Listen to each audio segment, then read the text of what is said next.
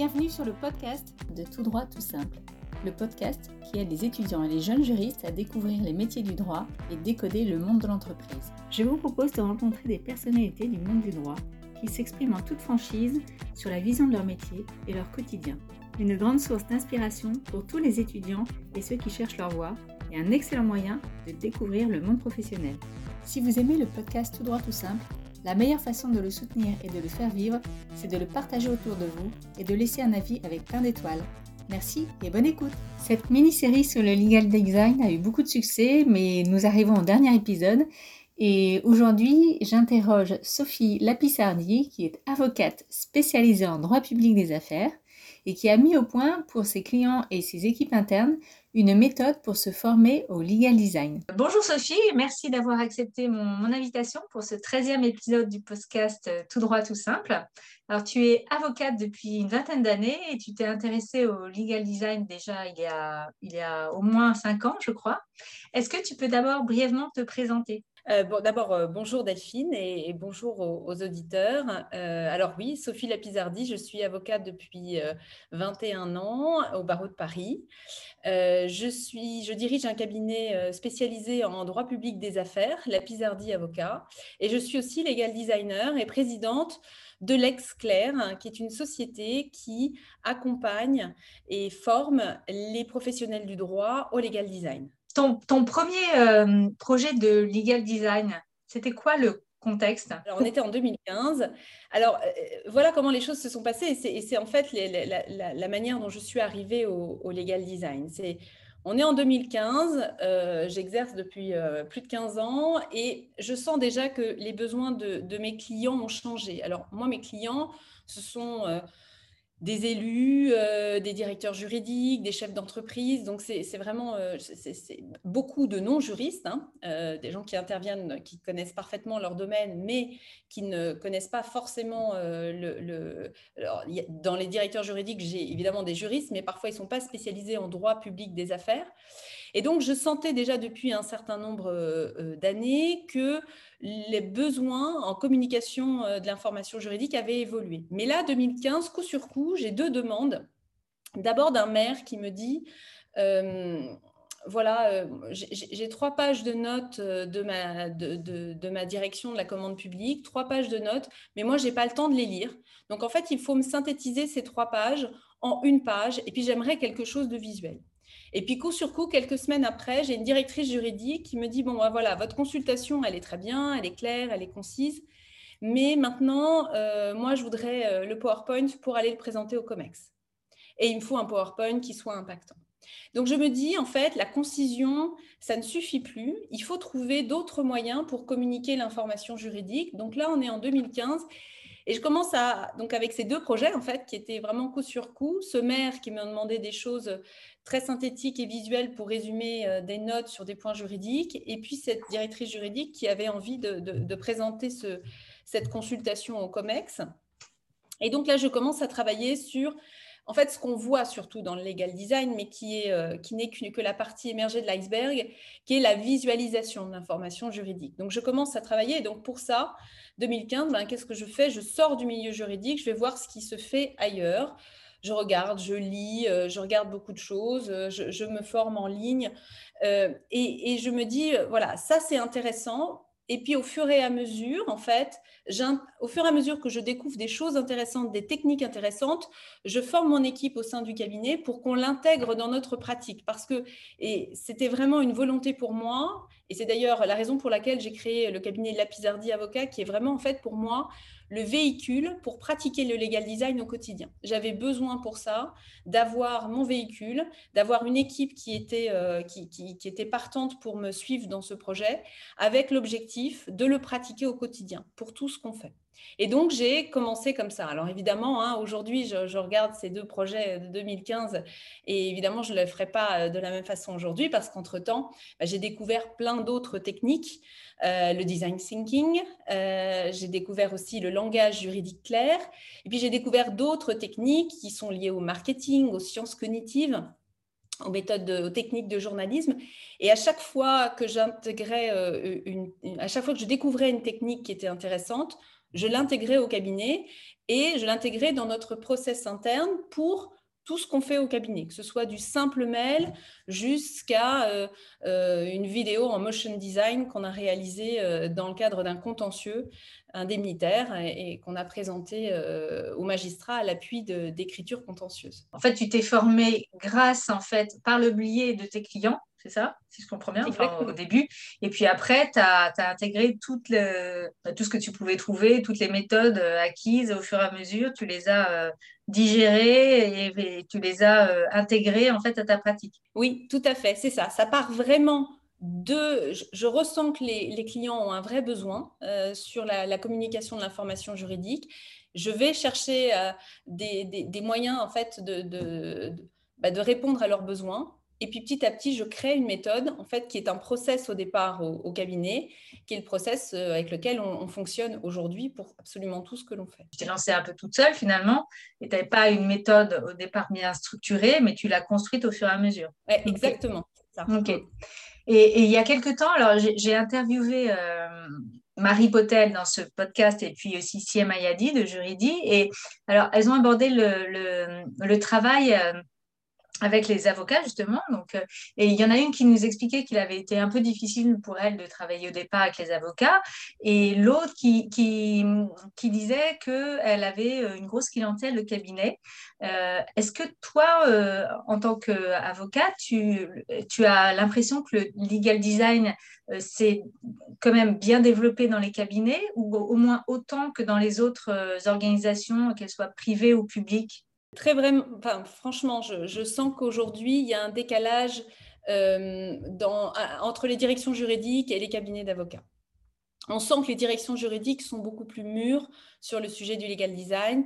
Il y a une, demande qui est plus importante des directions juridiques, alors d'entités publiques ou privées. Hein. Donc, euh, il y a beaucoup de demandes du public. Alors, c'est vrai que c'est aussi lié à ma clientèle, hein, euh, mais j'ai beaucoup de demandes concernant les, directions juridiques dans le public, mais aussi dans le privé.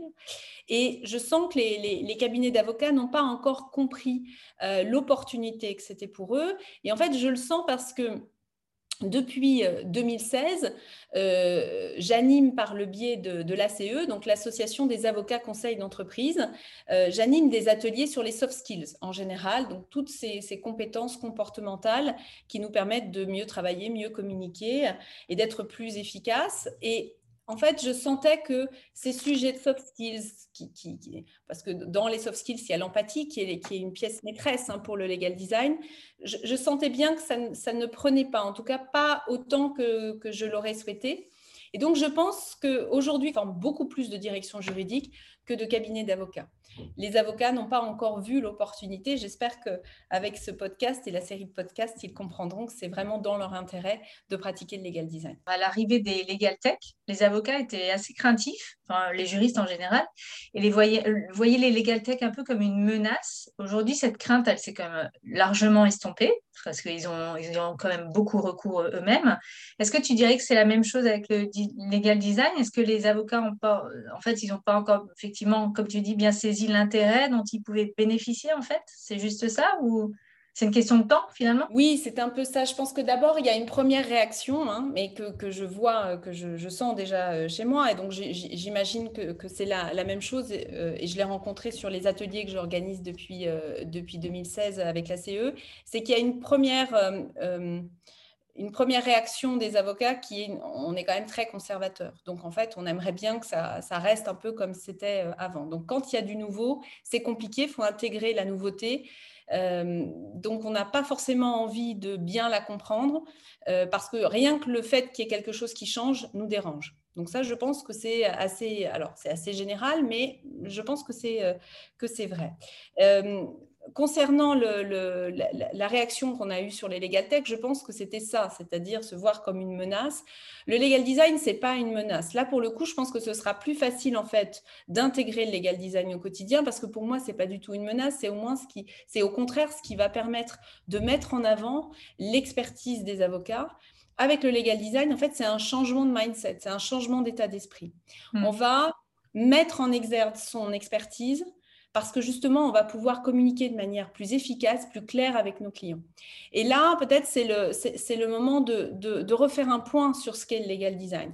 Surtout, ça n'est pas, il ne faut pas imaginer que le legal design, c'est, euh, ce n'est que euh, des pictos, de la couleur, des infographies. C'est pas du tout ça. Le legal design, en fait, c'est vraiment la manière dont on va communiquer de l'information juridique à un interlocuteur. À chaque fois qu'on rédige un document, on se pose la question de savoir à qui on va écrire ce document, quels sont ses besoins, quelles sont ses attentes?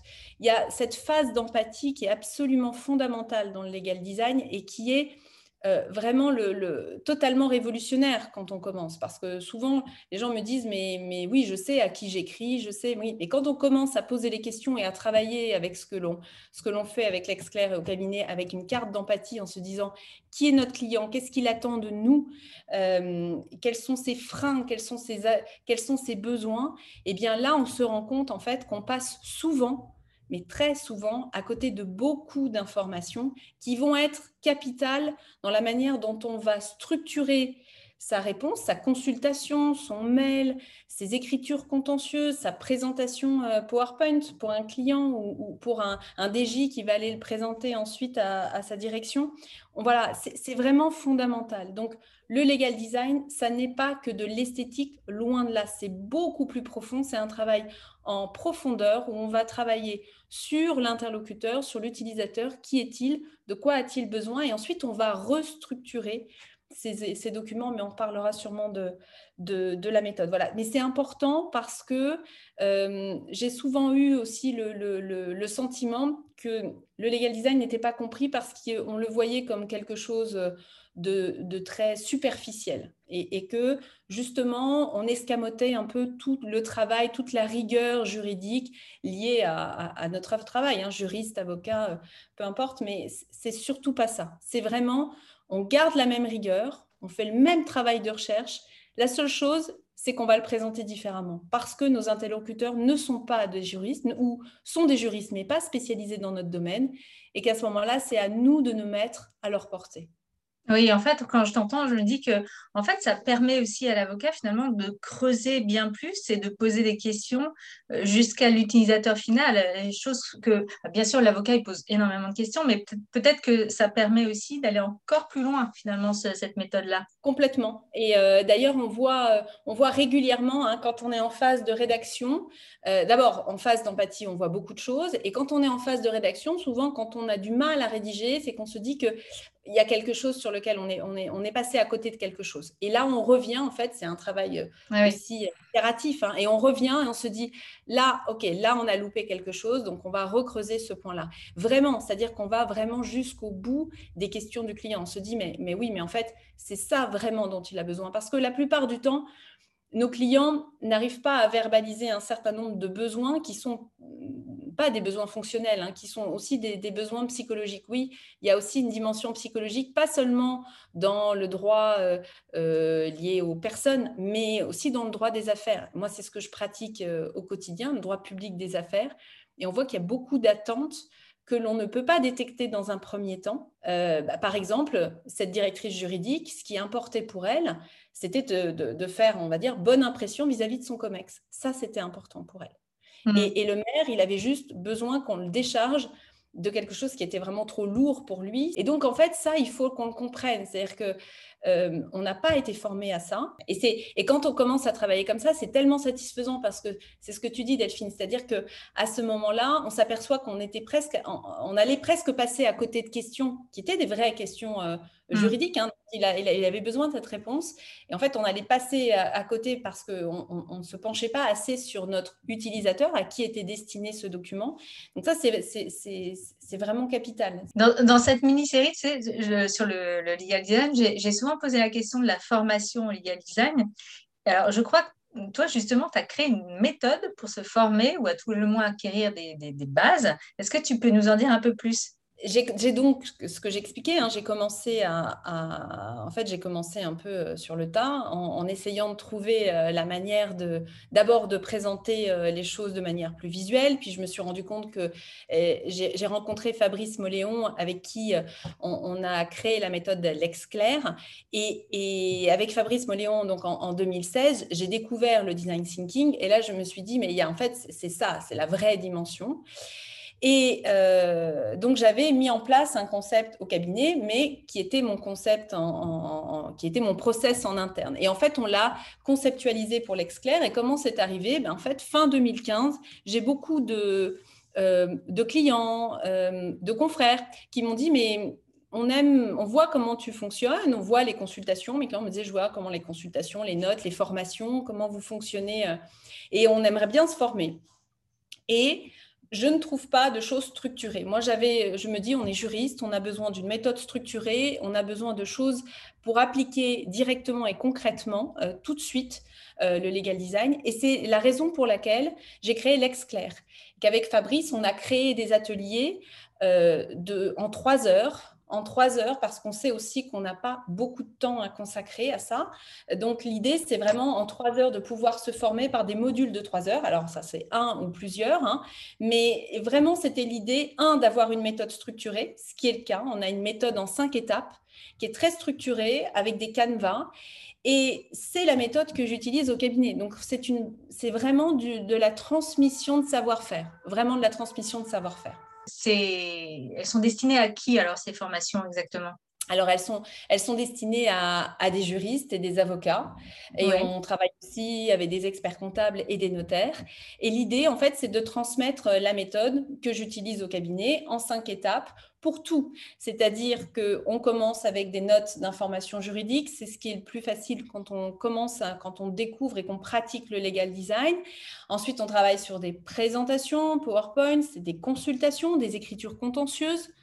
On va travailler aussi sur les contrats parce qu'on a un module spécial sur les contrats parce que déjà l'exercice de rédaction contractuelle, ce n'est pas un exercice facile, euh, encore moins en legal design. Et donc, on applique toujours la méthode en cinq étapes euh, mais cette fois-ci, on a des, des, canevas un peu différents, un angle un peu différent, parce que là, ben, dans un contrat, on a au moins euh, deux parties. Donc, en fait, on va travailler sur chaque partie, se poser la question de savoir quelles sont les attentes euh, des unes et des autres, et puis voir comment on peut rédiger un contrat qui va être clair, qui va être compris par les utilisateurs, donc mieux appliqué, plus sûr. D'accord. Et ces formations, elles se font en ligne, en présentiel? Comment ça, comment ça fonctionne? Alors les deux, on a beaucoup fonctionné en, ligne. Hein, voilà. Finalement, euh, ce, confinement a été une vraie opportunité hein, pour, euh, pour nous euh, de, de, lancer l'Exclair et les ateliers parce qu'on s'est rendu compte que bah, d'abord, c'était vraiment super de pouvoir former des avocats, des juristes partout en France. En fait, c'est très interactif. On les fait travailler en petits groupes et bah, les gens ne voient pas passer les trois heures. Hein, ça, ça, passe très, très vite. Et donc, en, trois heures, euh, les, participants découvrent et apprennent et pratiquent la méthode et on voit les cinq étapes au travers de, cas pratiques, euh, donc notes d'information, consultation, écrit contentieux, contrat, euh, en fonction des, différents ateliers mis en place. D'accord. Donc, pour les auditeurs intéressés, je mettrai évidemment les références de ton site et de la page spécifique pour les formations euh, que, tu, que tu proposes avec euh, LexClair. Alors, j'imagine que tu, as, que tu travailles avec des designers pour la réalisation de tes projets. Comment, comment ça se passe? Alors, nous, notre objectif hein, euh, avec, euh, avec Fabrice Moléon, c'est euh, donc Fabrice Moléon, ancien prof, professeur de droit dans des écoles de commerce, qui est aujourd'hui expert en design thinking et avec un vrai objectif de transformation des entreprises pas seulement dans le milieu juridique, c'est ça aussi qui est enrichissant, c'est qu'il travaille aussi beaucoup en dehors du milieu juridique. Et euh, on est vraiment très complémentaires. On a monté ces, ateliers euh, de trois heures euh, avec ces différents modules. vraiment, l'idée, c'est d'associer à la fois sa, vision de la transformation du design et ma vision d'avocat de, et la pratique que j'ai au quotidien. Donc, c'est avec Fabrice qu'on. Et nous, notre objectif, en fait, c'est de transformer, de transmettre notre savoir-faire. Notre objectif n'est pas de faire à la place d'eux. L'ex-clair n'est pas euh, voué à faire à la place des juristes ou des avocats. Nous, notre, euh, notre mission, c'est de transmettre cette méthode et de transmettre notre savoir-faire. Donc, elle a été conçue par un expert en design thinking et un avocat, Fabrice Moléon et moi. Et l'objectif, en fait, c'est vraiment de transmettre. Et ensuite, si on a, parce qu'on a aussi des demandes pour réaliser des contrats. Euh, là, on travaille sur, avec un groupe sur la réalisation, euh, sur la reprise de leur CGV, de leur CGA. Bien sûr, on travaille ensemble à ce moment-là, main dans la main, euh, entre designers et, et, avocats. Et à ton avis, une fois qu'on est, alors formé, c'est un grand mot, mais une fois qu'on est au moins sensibilisé à tous ces sujets de legal design, Comment, à ton avis, on peut faire pour pratiquer si euh, dans l'entreprise ou le cabinet où on, travaille, euh, ben, celui-ci n'est pas très réceptif justement au legal design? Comment on fait pour convaincre que, ben, il faut s'y mettre en fait? Est-ce que tu aurais un message ou je sais pas une idée? Alors d'abord, ouais, le, premier message, c'est d'y aller doucement.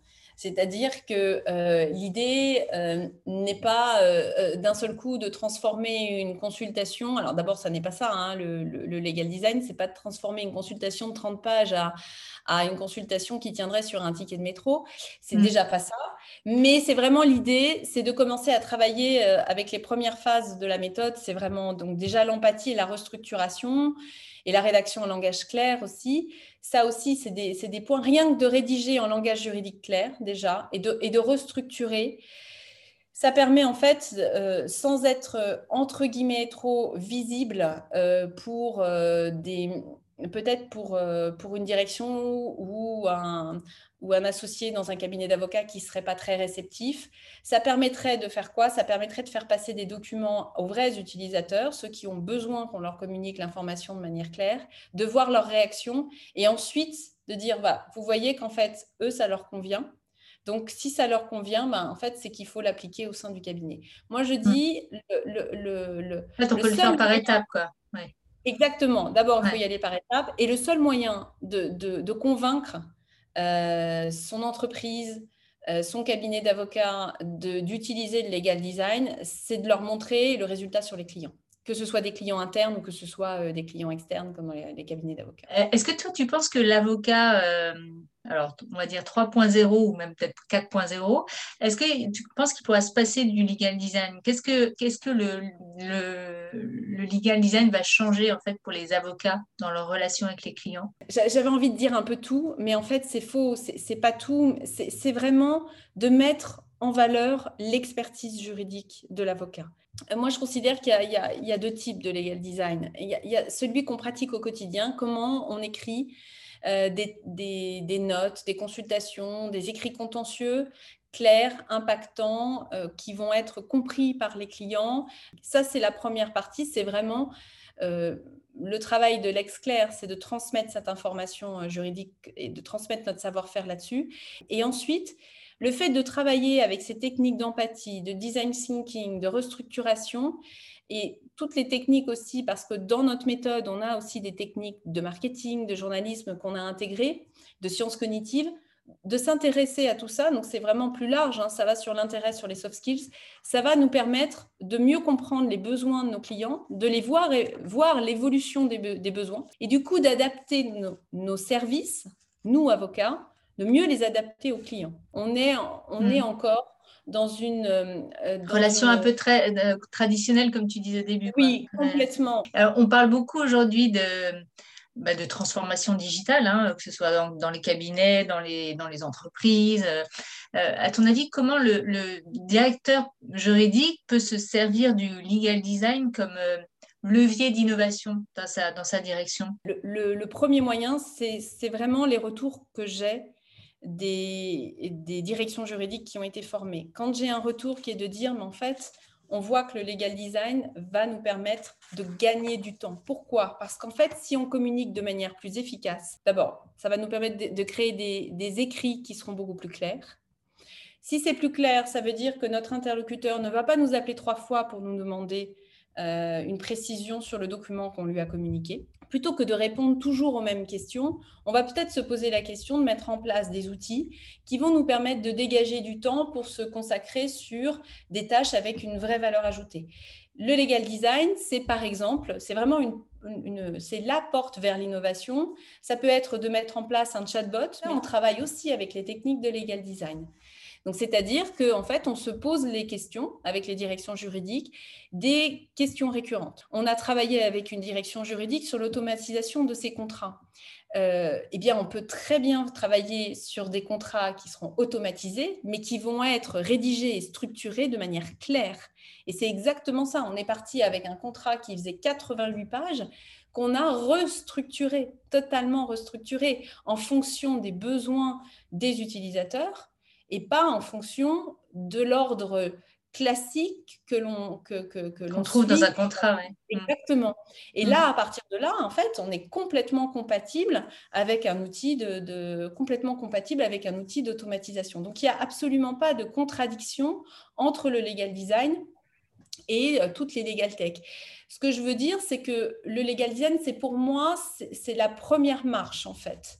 Et qui est euh, dommage, c'est que parfois, les directions juridiques, les cabinets d'avocats vont investir très cher dans des solutions, euh, investissent très cher dans des solutions qui ne seront pas forcément adaptées, totalement adaptées à leurs utilisateurs. C'est vraiment un argument qui peut aussi être un argument pour les cabinets d'avocats, c'est de se dire qu'en commençant par ça, on est sûr de faire le bon investissement derrière.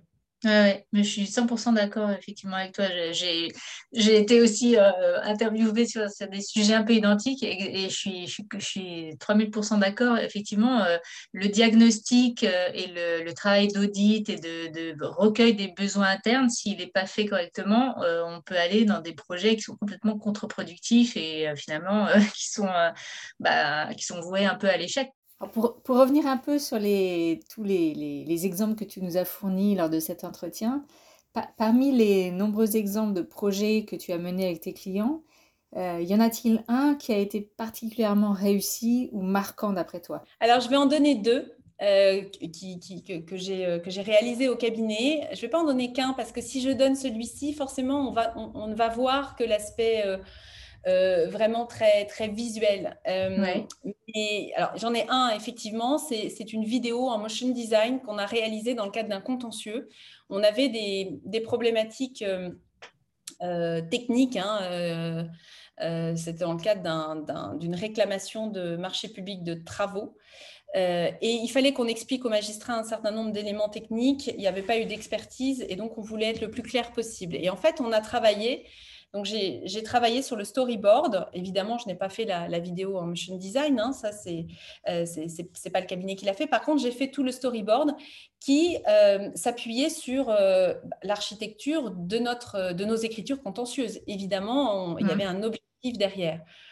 Et le résultat, je, ne le connais pas sur le magistrat, puisqu'en fait, on a atteint notre objectif, c'est-à-dire qu'on a transigé, puisque c'était l'objectif que l'on, en tout cas, ça pouvait être un, une des, pistes de sortie sur ce, sur ce dossier. Et c'est comme ça que ça s'est passé. On a, on a transigé. Mais ce qui est intéressant, c'est que euh, j'étais du côté maître d'ouvrage public et côté entreprise, on a eu le retour de l'entreprise qui a dit en fait on n'était absolument pas d'accord avec cette euh, présentation mais elle était absolument redoutable. Et qu'on s'est dit que euh, finalement, eh bien, il faudrait peut-être qu'on trouve une, issue, transactionnelle, ce qui, a été, le cas. Alors, je ne sais pas du coup ce que, pensait le magistrat, mais c'est assez intéressant. Donc ça, c'est un exemple. Voilà, mais quand on donne cet exemple-là, euh, les, auditeurs peuvent se dire, bah oui, mais ça, ça n'est réservé qu'à certains contentieux. Eh bien, je vais vous en donner un autre. Euh, euh, alors là, c'est une consultation. Je crois que dans cette consultation, il n'y avait pas de schéma. Pour vous dire que là, on, était vraiment, on a travaillé sur la structure. On avait un, un, de nos clients qui est venu nous voir pour une problématique que rencontrent beaucoup d'entreprises actuellement de pénurie de main-d'œuvre, pardon, de matières premières avec une vraie pénurie euh, matières premières et un risque de retard d'exécution sur ces marchés publics. Et on, s'est dit qu'il euh, fallait, euh, alors évidemment, on avait en tête plein de choses, hein, la force majeure, avec tous les critères de la force majeure, on avait nos CCAG, nos cahiers des clauses administratives générales en marché public, enfin des choses très complexes. Et on est parti de quelque chose de vraiment complexe, avec beaucoup de problématiques qui se posaient pour ces marchés. Et on s'est dit, mais comment on va faire pour expliquer ça à un chef d'entreprise euh, qui, juridiquement, euh, c'est pas du tout en plus son domaine, les marchés publics, il n'en pratique pas beaucoup.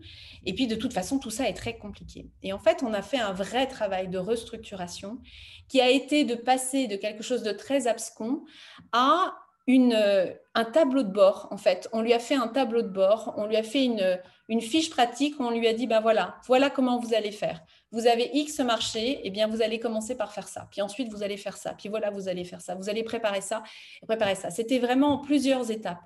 Et là, on est parti de quelque chose qui aurait pu partir en étant euh, euh, est-ce que vous êtes dans la force majeure par la force majeure? Est-ce qu'il faut appliquer euh, tel article du CCAG Est-ce qu'il faut respecter tel formalisme, etc. Ça, vous voyez, ça, c'est un raisonnement mmh. juridique. Donc, une structure très juridique. Et en fait, on est arrivé à quelque chose qui était extrêmement pratique qui intégrait tous les éléments juridiques, mais qui était vraiment en fait son tableau de bord. C'est-à-dire qu'avec ce document, eh bien en fait, il savait par quoi il devait commencer, ce qu'il devait faire, ce qu'il devait aller rechercher dans ses marchés, ce qu'il devait faire.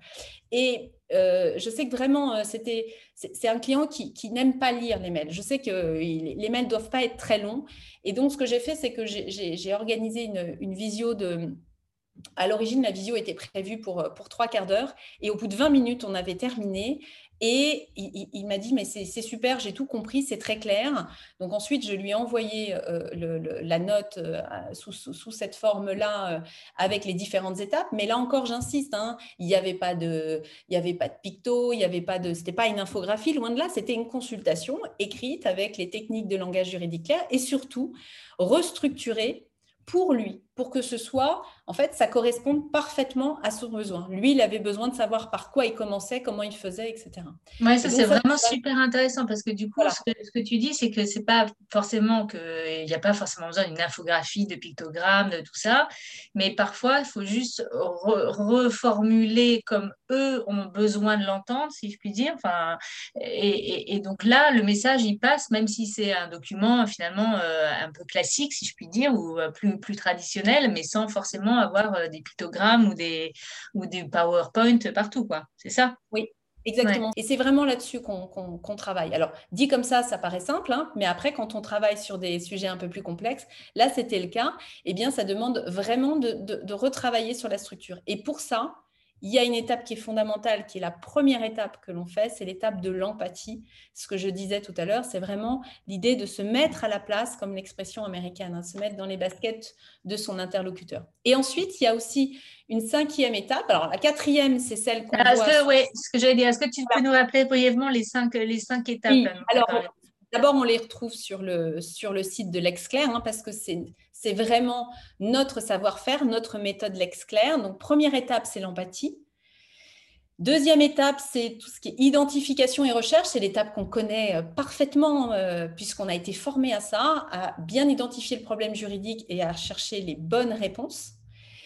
Troisième, mais là, on est purement juridique. Hein. Donc, première étape, pas du tout juridique, empathie. Deuxième étape, très juridique. Troisième étape, on va sélectionner les informations et restructurer les informations. Alors, sélectionner, c'est extrêmement violent parce que ça veut dire qu'il va falloir qu'on garde la juste information. Donc, ça, c'est la, la troisième étape et on va restructurer selon la logique de notre utilisateur. La quatrième, c'est l'étape euh, que l'on voit quand on s'intéresse au legal design, c'est-à-dire le, c'est à la fois la rédaction en langage juridique clair et puis c'est la visualisation de l'information juridique. Comment on passe du texte à du texte plus de l'image. Ça, c'est la quatrième étape. Voilà. Mm. Et la cinquième étape, c'est l'étape de test. En fait, on va tester. Ah oui, d'accord. Donc, quand, mais quand tu dis on teste, euh, auprès de qui? Alors, du, vraiment l'utilisateur final C'est ça? Complètement. Ce que je fais euh, régulièrement, c'est que quand je travaille sur des modèles de contrat, je vais soumettre les modèles de contrat aux opérationnels, ceux qui vont vraiment euh, bah, lire, les, exécuter le contrat. Les vrais utilisateurs des contrats, ce que je dis en général, hein, les vrais utilisateurs de contrats ne sont pas juristes, dans la très très grande majorité des cas. Donc, je vais soumettre ces modèles de contrat à des opérationnels et je vais voir si eux comprennent. Est-ce qu'il a compris? Est-ce qu'il a vu Quelles étaient les actions à mettre en place? C'est tous des points qu'on vérifie avec lui en lui posant un certain nombre de questions pendant cette phase de test. Eh ben c'est super clair. Alors, comme tu le sais, ce podcast, il est destiné, enfin, pas seulement, mais aux étudiants et aux jeunes juristes. Est-ce que toi, tu aurais un, je sais pas, un message ou un petit conseil pour eux Alors, un conseil, intéressez-vous, euh, oui. Euh, merci Delphine de, me permettre ce, message aux étudiants parce que j'ai des retours d'étudiants euh, très enthousiastes sur le, legal design. Je pense que le conseil que je peux donner aux étudiants, c'est de s'intéresser à, la matière, de s'intéresser aux techniques du legal design. Certes, euh, ils ont euh, des matières à apprendre, hein, c'est tous les, hard skills, ça on sait que c'est absolument nécessaire et qu'il faut qu'ils soient formés à ça, mais il faut qu'ils s'ouvrent plus largement même que le legal design à tous les soft skills. C'est notamment l'empathie, de se poser la question de savoir, OK, je vais rédiger quelque chose, je vais rédiger une note, je vais rédiger une consultation, mais pour qui? À quoi ça va servir? Quel est, l'objectif que je veux atteindre? Quelles sont les attentes de la personne à qui je vais rédiger ce, document? Et ça, je pense que euh, c'est dans une, génération qui est en, quête de sens et qui, dont le, sens a beaucoup d'importance pour, euh, pour, les, pour les, les, jeunes, les générations, les étudiants, mmh. les jeunes avocats, ils vont totalement se reconnaître dans le legal design. Je pense que c'est, il va y avoir un vrai enthousiasme. C'est la raison pour laquelle je pense que ça va arriver très vite et beaucoup plus vite dans les, cabinets d'avocats. Il va y avoir une accélération euh, très rapide. Bon, bah, ce sera le mot de la fin. En tout cas, on voit que le legal design, il y a quand même de très beaux jours devant lui, donc c'est très bien, on est tous ravis. Merci beaucoup en tout cas, Sophie, d'avoir euh, d'avoir participé à ce podcast. Et puis, bah, je te dis à très bientôt. À bientôt. Au revoir. Vous retrouverez toutes les références citées sur mon site www.toutdroittoutsimple.com. Vous pouvez également suivre l'actualité de Tout droit tout simple sur LinkedIn. Si vous avez un projet, un métier, une vision du droit à partager, contactez-moi. Ah, j'allais oublier, abonnez-vous au podcast et laissez un avis si vous l'appréciez. Merci et à bientôt